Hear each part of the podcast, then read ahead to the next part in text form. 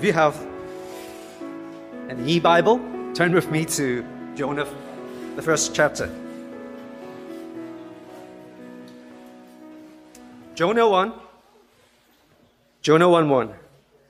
Now the word of the Lord came to Jonah, the son of Amittai, saying, Arise, go to Nineveh, that great city, and call out against it, for their evil has come up before me. But Jonah rose to flee to Tarshish from the presence of the Lord. He went down to Joppa and found a ship going to Tarshish. So he paid the fare and went down into it to go with them to Tarshish, away from the presence of the Lord. Well, believers and non believers read the Bible alike, right? But uh, we understand it differently. Apparently, some understand it correctly and some don't, right? Have you heard of uh, liberal theology? Doesn't really matter. Liberal theology greatly influences the European and the American churches in the uh, 19th and the early 20th century. Its uh, impacts are so great, it split up churches. Well, liberal theologians deny the miraculous element of the Bible, stressing the importance of reason and uh, science. In a simple sentence, whatever disagree with reason and science is rejected. They simply understand the Bible as a moral or ethical book. Okay? Nothing more, nothing less. Let me give you a few examples. The liberal churches don't believe in the uh, bodily, bodily resurrection of Jesus Christ. They don't believe in miracles or in all, according to my definition. They are not Christians at all. Sadly, there are so many fake Christians around the world. Perhaps we have fake news, but we have fake Christians as well. In our days and age, there are some hot potatoes. so hard that we find it hard to handle. Let me give you a few uh, examples. Uh, civil disobedience, sexual orientation, and what have you. Sadly, in the Christian circle, many people interpret the Bible wrongly.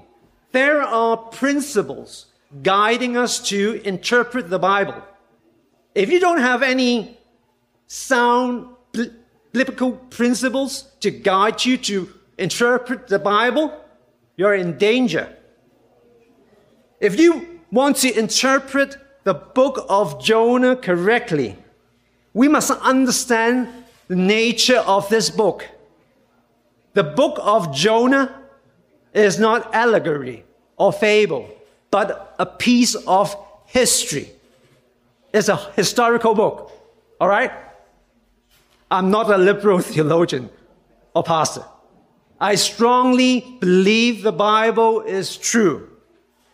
Jonah has some proper understandings about God, but at the same time, he misunderstands God's character and plan as, plan as well. So, what causes his misunderstandings? According to Jonah 1 1, Jonah is the son of Amittai. If he were the prophet mentioned in uh, the second uh, Kings 14:25, he would be active as a prophet during the reign of Jeroboam II. Jeroboam II was a king uh, from 782 BC to 753 BC. All right? Therefore, Jonah would have been a contemporary with uh, other prophets such as uh, Amos and Hosea. In simple terms, Jonah is seen as God's servant. God speaks to his servant, revealing his plan, his heart to Jonah, right? If you read the Bible, you would find it very clearly. God asked him, God expected Jonah to respond to him immediately, right? But he responded differently. He disobeyed immediately instead. Um, God wanted Jonah to preach to the Ninevites about the forthcoming judgment. Instead of going to Nineveh, he, he went the other way, right? He responded uh, with disobedience. Many Bible commentators state, state that uh, Jonah is very self centered or egocentric. Um, we understand very clearly human beings are of many flaws. We are not flawless, right? We are not perfect. We are not. Uh, similarly, Jonah is not perfect too. So, although he understands part of God's plan, but he misunderstands God's character and plan at the same time. We are like Jonah. We are full of flaws. We are not perfect. We can laugh at Jonah, but sometimes we misunderstand God too. I've been a pastor for quite a while, quite a long time. I honestly uh, tell you one thing. I understand God sometimes, but I misunderstand Him from time to time. Right? If you are not careful enough, if you are not humble enough, we might get into the trouble of misunderstanding God. Uh, Nineveh was considered as a great city because of its size. Nineveh was situated on the eastern bank of the Tigris River, opposite to the modern city of Mosul. It's an old city. It was founded 405, uh, 4,500 years ago. It's an old city. It was once the capital of the Assyrians. According to Genesis 10 11, this great city was founded by the great hunter Nimrod. The ancient Assyrians were famous for, its, uh, for their what? Cruelty or brutality. It's so graphic. I don't want to mention it over here. It scared you. Um, human beings can be very brutal at times. So can Christians too. If we are not careful enough, we might sin against God. Um, God is bothered. God is offended by the evil acts of the Assyrians. Therefore, he told Jonah to go to the Ninevites to preach against them. Right? Um, if you continue to read the book of Jonah, if you continue to read the Bible, you would easily find out one thing.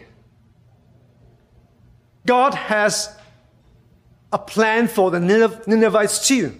He has a redemptive plan for the Ninevites as well. Um, many people have uh, so many misconceptions of God. They always picture God as a God, a fault, fault-finding deity who, who like to uh, punish people, right? Do we picture God like this? God is a fault-finding God who likes to punish people. Over the years, I have heard of so many ridiculous or funny stories about uh, God punishing people. For instance, I have lost my key. And I have, haven't done my devotion this morning. And I thought to myself, would it be that uh, God is punishing me uh, for my mistake of not doing my devotion in the morning? We often think of God as a God who likes to punish people. That's wrong. Um, God doesn't like to punish human beings. Instead of punishing sinners, God punishes his only begotten Son, Jesus Christ, on the cross. God justice is satisfied by the redemption of Jesus Christ. Can you take it? Can you understand that? God doesn't like to punish people.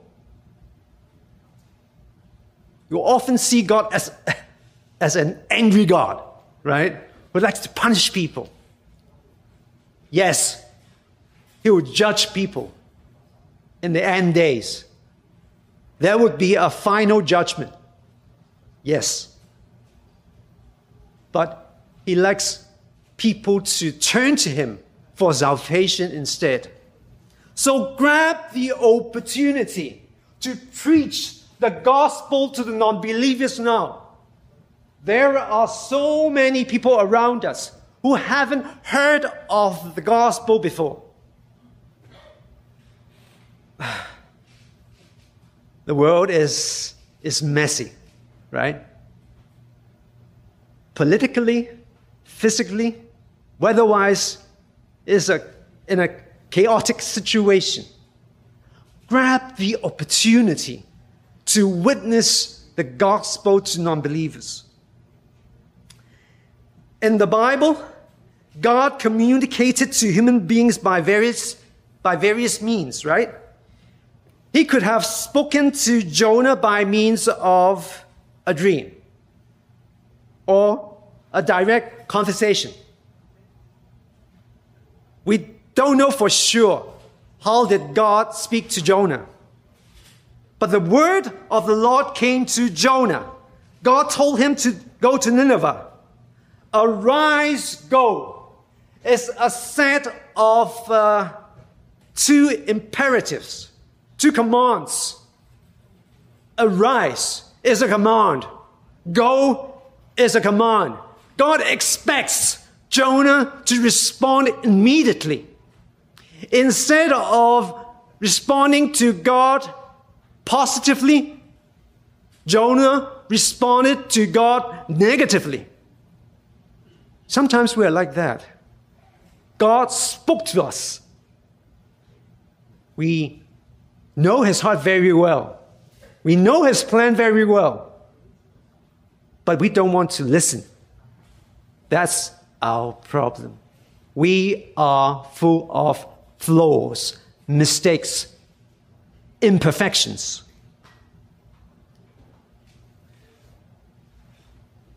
In a simple sentence, God wants Jonah to go to Nineveh at once.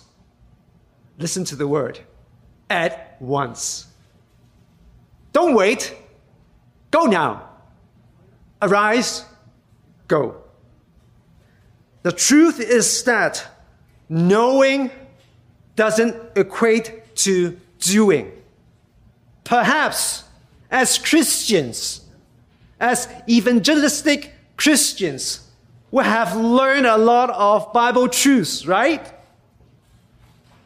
Knowing doesn't equate to doing, right? That's my problem. That's your problem too. We know a lot.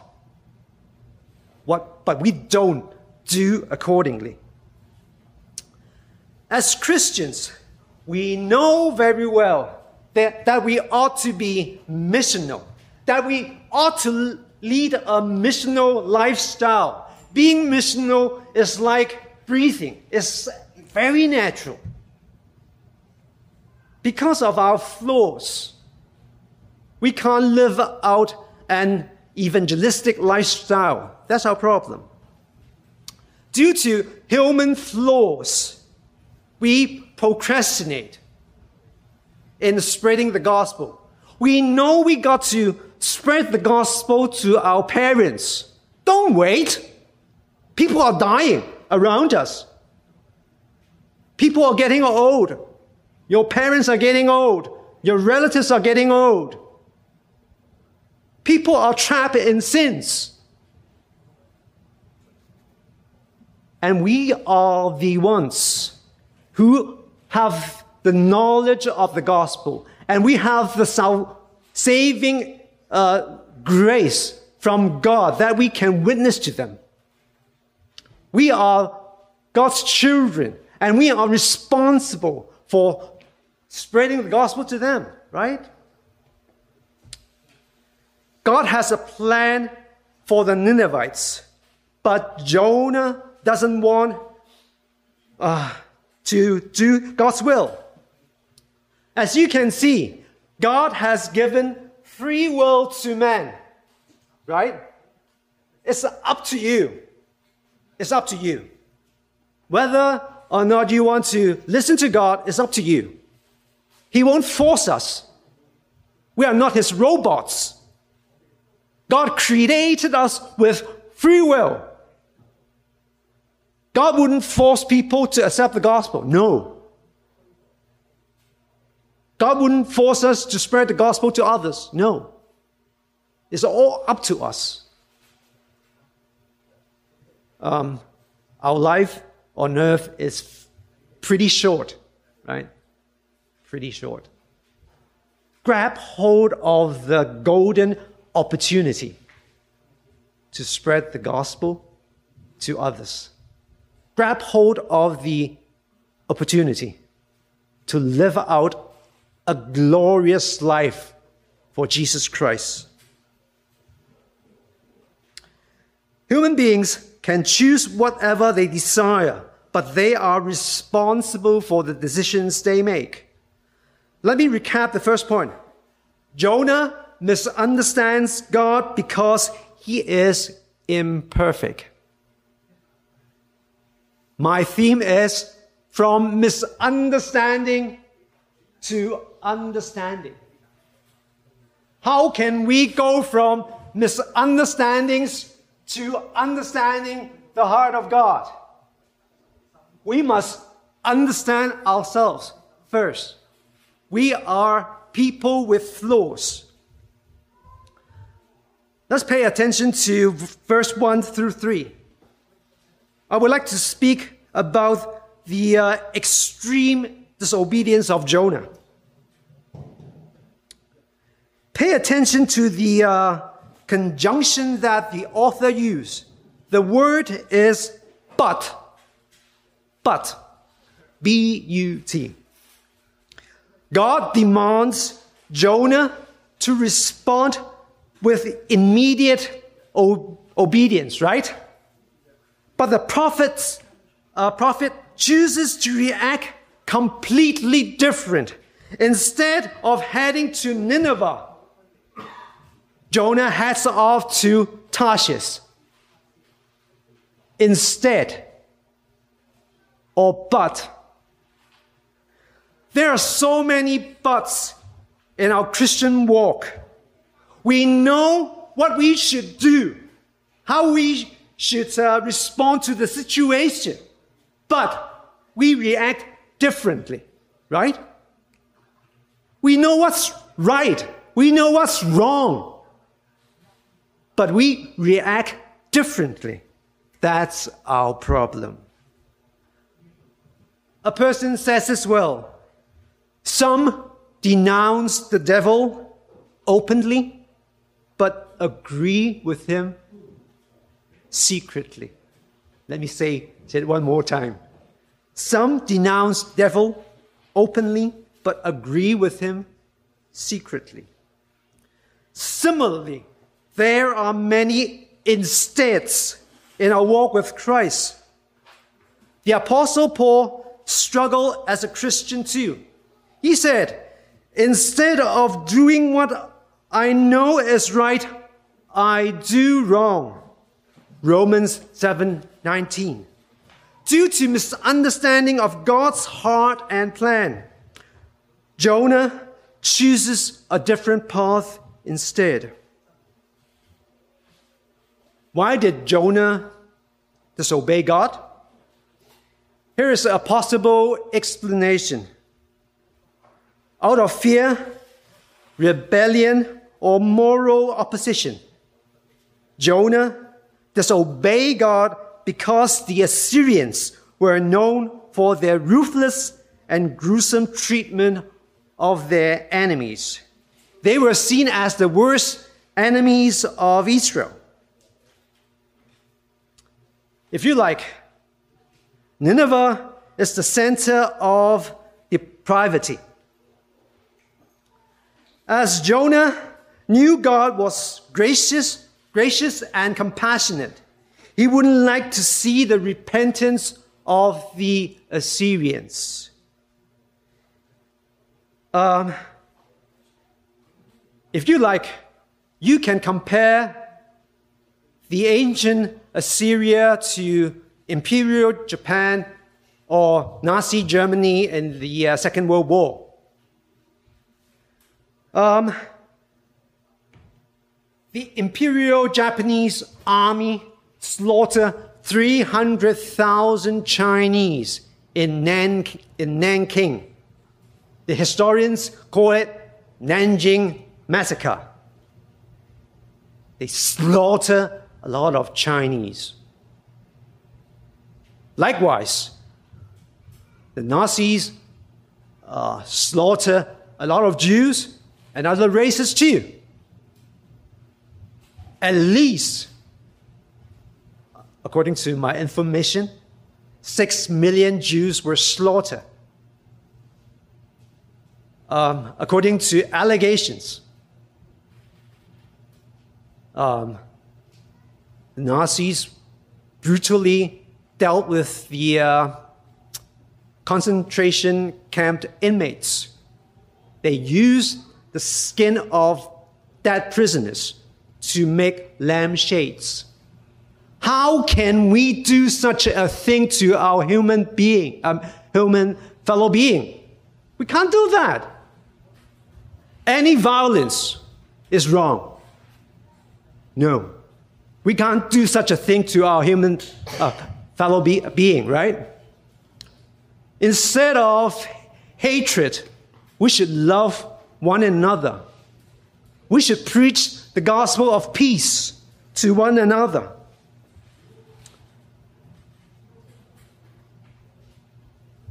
What is the most possible explanation of Jonah's uh, disobedience? Running, running away from God is an act of protest. Jonah wants God to be consist- consistent with his judgment.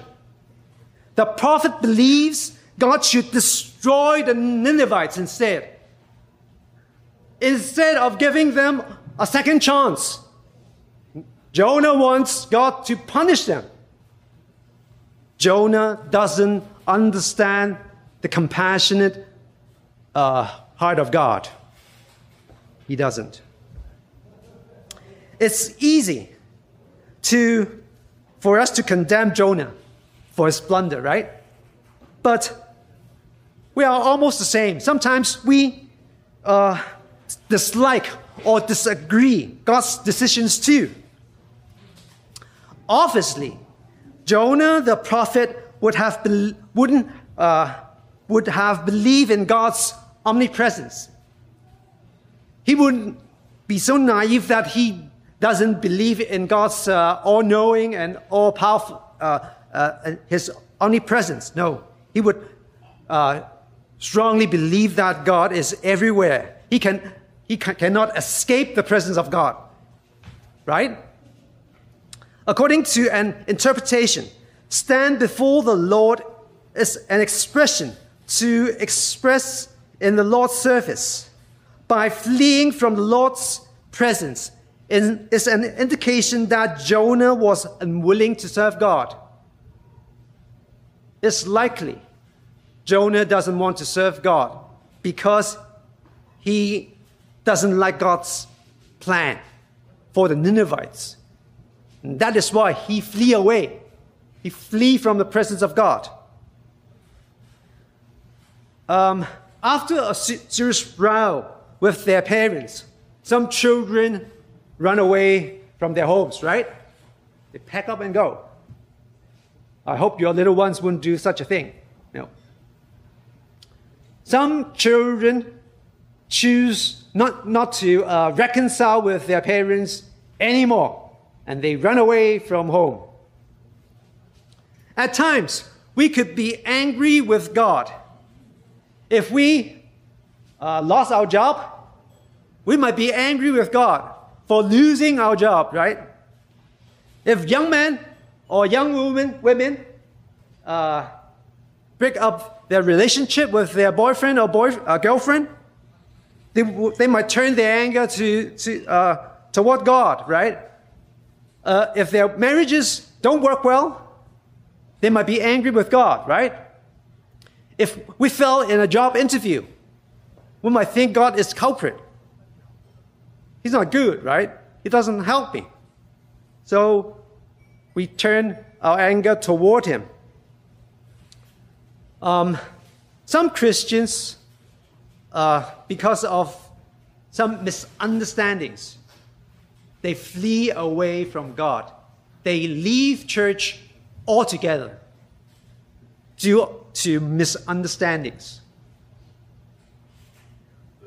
Um, Jonah is running away from God. Misunderstanding of God's will or plan has made Jonah a runaway prophet. Uh, do you like kids? Of course you do. Of course you do. Or else would, you wouldn't be a parent then, right? Um, kids can be the cutest creatures on earth, right?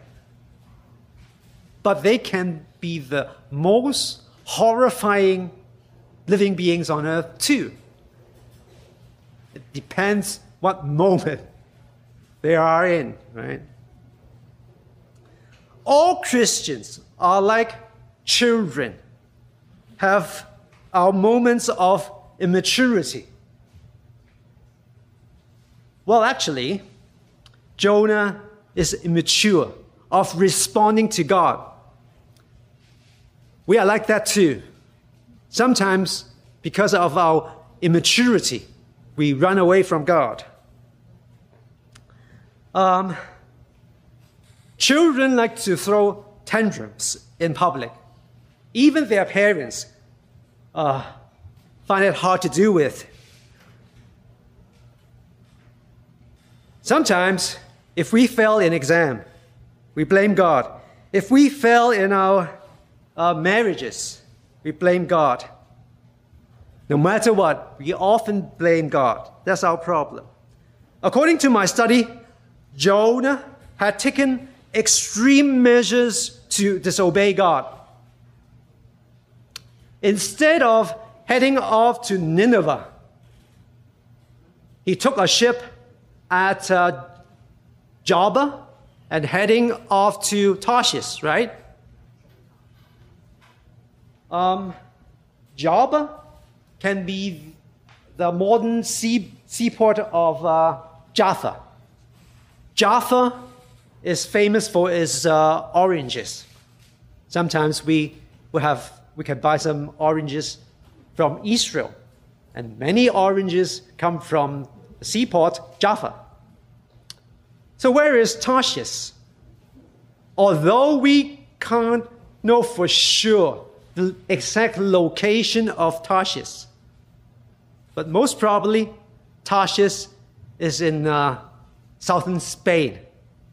If Jonah wants to have a vacation, southern Spain is not a bad choice, right? Do you like to go to Spain for vacation? It's a good place, right?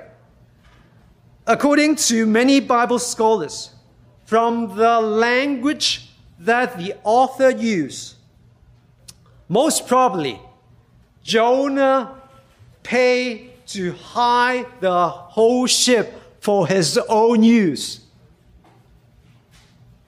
Wow, with a substantial amount, he hived the whole ship for his own use. He would have to sell his house. Uh, he had to leave everything behind in order to disobey God, right? This is what I call extreme measure. Sometimes we disobey God by doing some uh, extreme things, right? Let us move on to the third point. Verse 5 through, uh, verse 5 through 7. Then the mariners were afraid, and each cried out to his God, and they hurled the cargo that was in the ship into the sea to lighten it for them. But Jonah had gone down into the inner part of the ship and had laid down and was uh, fast asleep. The storm was so fierce that it, it might break the ship apart, right? Out of fear, individual prayer meetings were held in the ship, right? The pagans prayed to their uh, family gods or patron gods individually, hoping their patron god would please the God who sent the storm. Can we please God? Um, according to the heathens, according to pagans, um, we misunderstand God greatly. According to pagans, non believers have a lot of misunderstandings of God. They believe in many finite gods. God is not omnipotent. Not, God is not uh, all powerful. God is not omniscient. God is not all knowing. God has his own personal domain. If God is not omnipotent um, or all knowing, he wouldn't be God, right? There is only one creator. There is only one God. There is only one uh, ruler in this world. That is Yahweh. That is the Lord of the Bible. After the fall of uh, Adam and Eve, human beings are alienated from God. Therefore, no one could understand God by our own wisdom. In this day and age, there is no absolute truth. Do you know nobody um, believes in absolute truth nowadays? Most of the people around the world don't believe in absolute truth nowadays. I can make the call. Whatever disagree with my thinking. I don't accept it. It's not truth for me. So it's hard for us as Christians to open the Bible and talk to people about absolute truths because people don't believe in absolute truths nowadays. And because of that, it's hard to know God correctly. Without the revelation from God, how can we understand God correctly?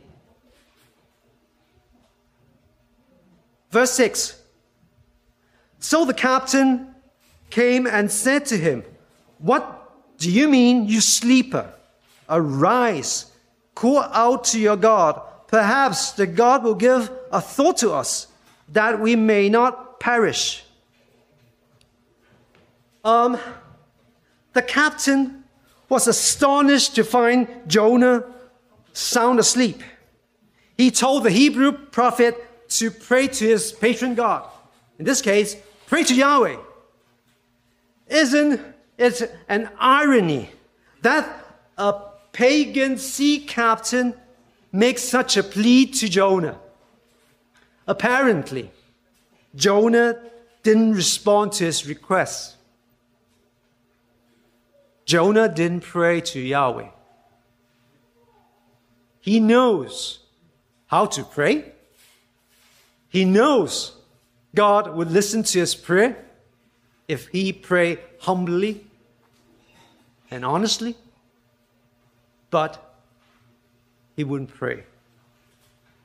Verse 7 And they said to one another, Come, let us cast lots, that we may know on whose account this evil has come upon us. So they cast lots, and the lot fell on Jonah. The sailors wanted to find out the troublemaker, the culprit who had offended uh, his deity. So they decided to cast lots.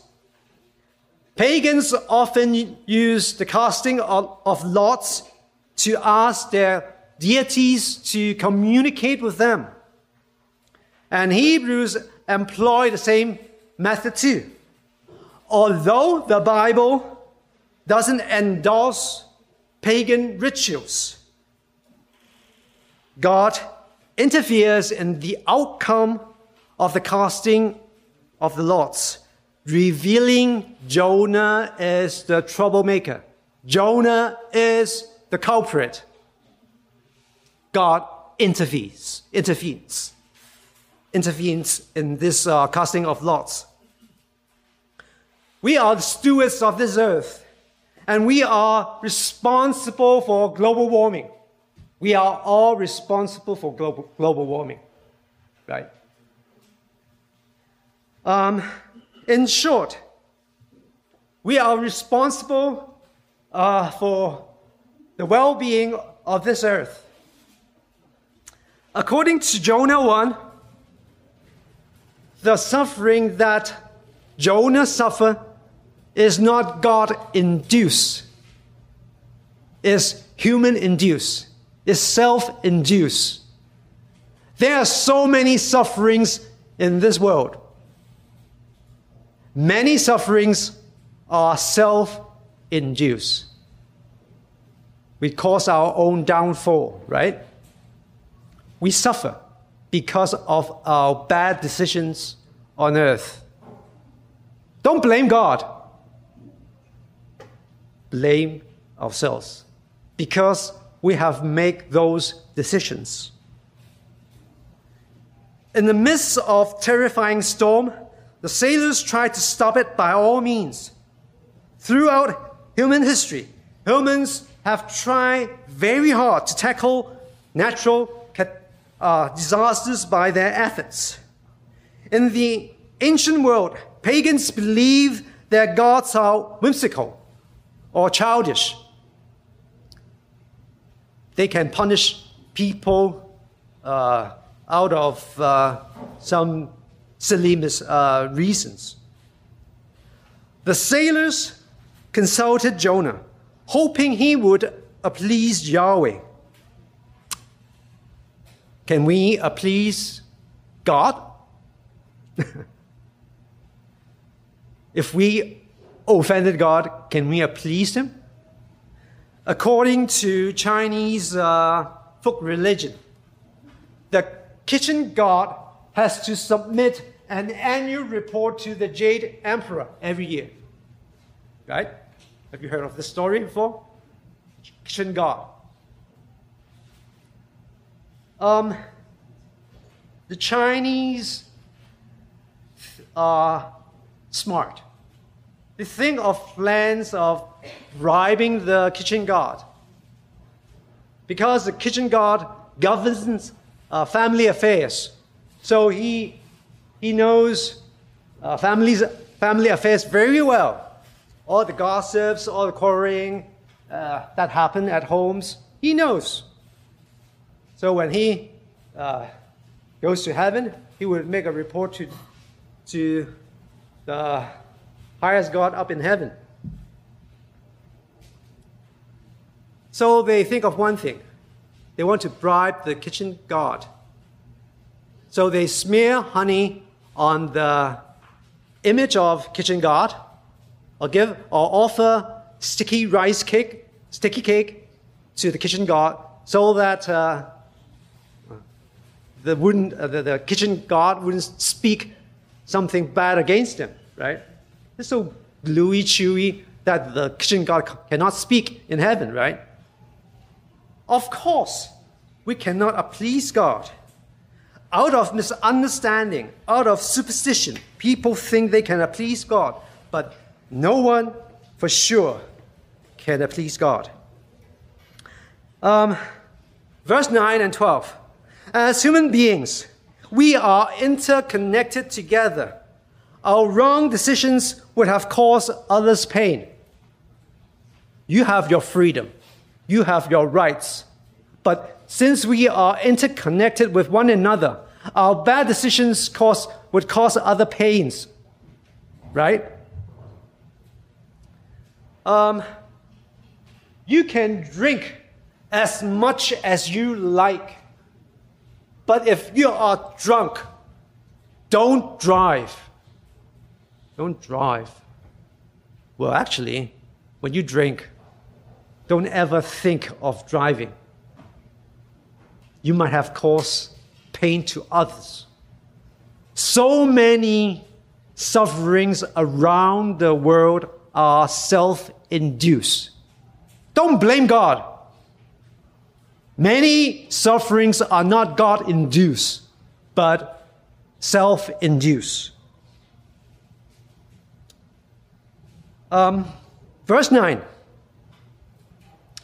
And he said to them, I am Hebrew, and I fear the Lord, the God of heaven, who made the sea and the dry land. Then the men were exceedingly afraid and said to him, What is this that you have done? For the man knew that he was fleeing from the presence of the Lord, because he had told, told them. Then they said to them, said to him, What shall we do to you, that the sea may quiet down for us? For the sea grew more and more uh, temp- tempestuous. Pick me up and hurl me into the sea. Then the sea will quiet down for you, for I know it because of me. That is, great tempest has come upon you. Um, Jonah testified to the sailors that he's a follower of Yahweh. Also, he knows the way of calming the storm. He knows very well of the way to calm the storm. Jonah could have prayed to Yahweh for, for uh, forgiveness, right? He could have prayed for the safety of the pagan sailors. He didn't do so. Instead of turning to God for repentance, he chose to die instead. That's how stupid Jonah was at that time. Right? Jonah could provide Sunday school answers. We can provide uh, a lot of Sunday school answers to a lot of unbelievers, right? But Jonah's action doesn't match up with his belief. Jonah told the sailors that he fears the Lord, he fears Yahweh, but his disobedience has failed him otherwise. There is a disharmony between his thoughts and actions.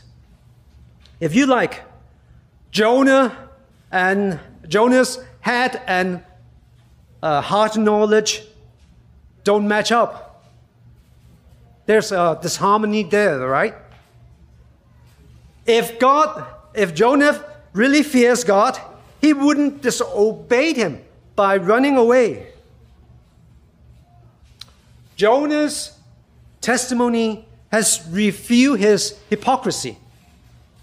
Jonah knows how to calm the storm. He knows he is the problem. He knows he's the culprit. He knows how to stop the storm.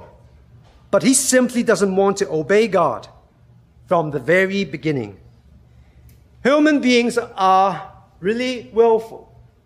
Although GPS aren't that accurate at times, but um, it's strange, right? Some people like to challenge GPS gadgets, right? They willfully disobey GPS. Um, the Bible is like a roadmap for our Christian living. The Bible is a roadmap so that we can know God. But people choose to disobey God willfully. That's our problem. Um, sadly, many believers in Christ have the head knowledge of being good, but they choose to do uh, differently. Um, people often speak of terrible twos or terrible threes. When people reach the age of uh, two years old or three years old, it's hard to handle them. Do you agree? Um, you have to observe. People call it terrible twos or threes.